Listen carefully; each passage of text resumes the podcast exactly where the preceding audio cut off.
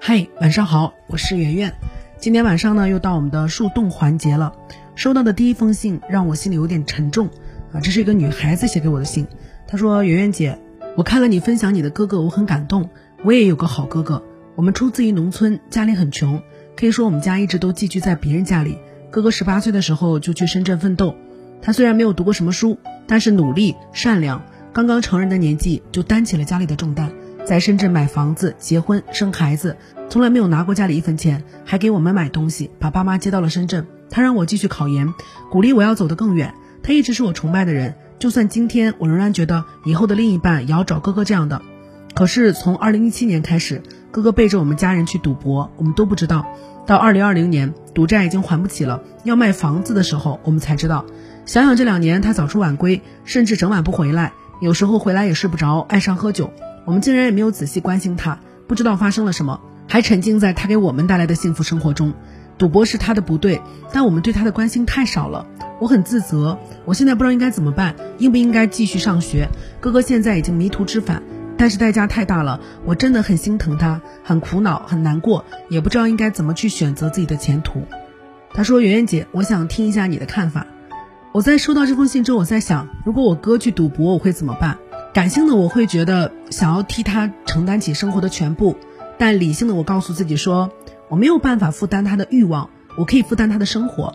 所以作为妹妹，你能做的并不多。黄赌毒戒掉太难了，所谓的迷途知返还是可以再返回迷途的。所以我建议你第一做好风险分割。哥哥现在欠的赌债应该是很难在两三年之内还清了。你首先要保证的是家里的其他的资产和你自己努力赚来的钱不受到债务的波及。第二点就是你要记住，你能做的有限，你能做到的是拉他一把，但是做不到推他向前。所以我觉得你做好最坏的打算就可以了。如果哥哥将来真的还不起债了，有一些基础的生活问题，孩子要上学，父母要养老，这些你现在有没有能力做到？如果没有能力做到的话，安心上学，好好学习，努力奋斗，争取有一天你可以替换你哥哥，成为撑起家里的那根顶梁柱。第二个问题呢，来自于一个大学生，圆圆姐你好，我是一名普通的一本的大三学生。我遇到的问题是跟舍友的矛盾。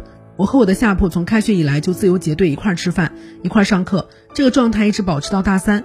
但发现其实我们不是一路人。他每天想的是怎么遇到好看的男孩，每天讨论的都是衣服啊、妆啊。大一、大二还好，但现在大三了，专业课很多，我想拿奖学金，我想拿考研，所以我感觉跟他在一起特别浪费时间。比如说，他化妆时间特别长，上课等他，吃饭讲究，而我简单的饭菜就可以。一起上自习，他总是来找我说话。我也反思我现在的状态，可能是上半年疫情期间我们的联系变少了，所以感情变淡了。我也知道友情需要维系，可是我们真的不是一个圈子的人。我老是觉得，与其多花费时间，不如多看几页书。现在离毕业不到两年，我不想因为这样的琐碎的事情浪费时间，很苦恼。想问问圆圆姐应该怎么办？以下是我的答案。嗯，这位同学，你有没有发现，其实你跟这个女生根本就不是朋友。如果你是她的真正的好朋友的话。你会告诉他说：“我们一起学习吧。”你会鼓励他，你会鞭策他，你会跟他讲：“咱们两个马上就要大四了，你一定不能天天在吃喝玩乐上浪费这么多时间了。我们都必须抓住最后的时间去努力了。”你告诉过他吗？没有，可见你并没有真心的为他好。这不是你的错，可能是你们的感情没到位。在生活里，我们总是把需要当成是感情。我们需要一个朋友，正好那个人在，于是就是他。我们误会了感情的定义，感情是不管我需不需要他，我都喜欢他。明显的，你跟对方的感情就没有到位，所以你为了一个不是朋友的人在浪费时间。第一，第二呢，你又因为浪费时间而感到苦恼，于是双重的浪费时间。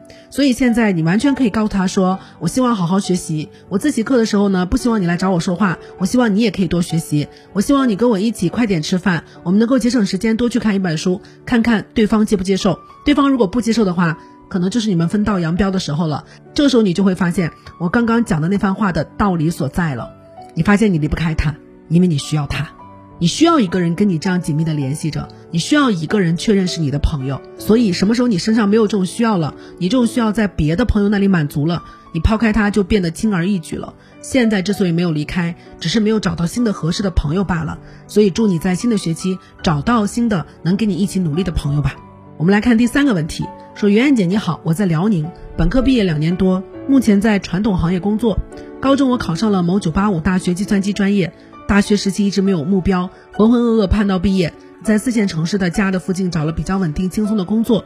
但是两年过去了，看到大学时候的同学现在研究生毕业，基本上都去了 BAT、华为等等互联网大厂，赚钱多、见识广、技术氛围浓、工作环境好、相对自由，很羡慕。目前我正在准备一个北京院校的计算机研究生考试，但是我不确定那是不是我想要的生活，偶尔迷茫。就算考上了，也三十多了，总觉得自己慢半拍，遗憾终究不能弥补。所以想问问圆圆姐，我现在考研的想法是不是有些天真？怎么才能够找到自己喜欢做的事情？如果你问我什么时候是晚，我的答案是死之前都不叫晚。我最近一直都在向大家推荐一本传记，叫《褚时健传》。褚时健这个人很传奇，他小时候家里贫穷，但是聪明、勤奋、肯干。从部队回来以后，就被分配到一个国企的烟草厂，叫红塔集团。红塔集团那时候还只是一个破国企，在褚时健的带领之下，实现了改制。褚时健一步一步把红塔集团做成了亚洲第一大的烟草厂。后来呢？在人生的巅峰期，褚时健入狱了，被抓了，逮捕了。期间，他的女儿还自杀了。等从监狱里面出来的时候，他已经七八十岁了。七八十岁的他做了一件事情，重新创业。那么我要问你了：如果你七十岁的时候发现你的朋友都是富豪了，让你重新创业，你肯干吗？你肯定不肯，因为你觉得来不及。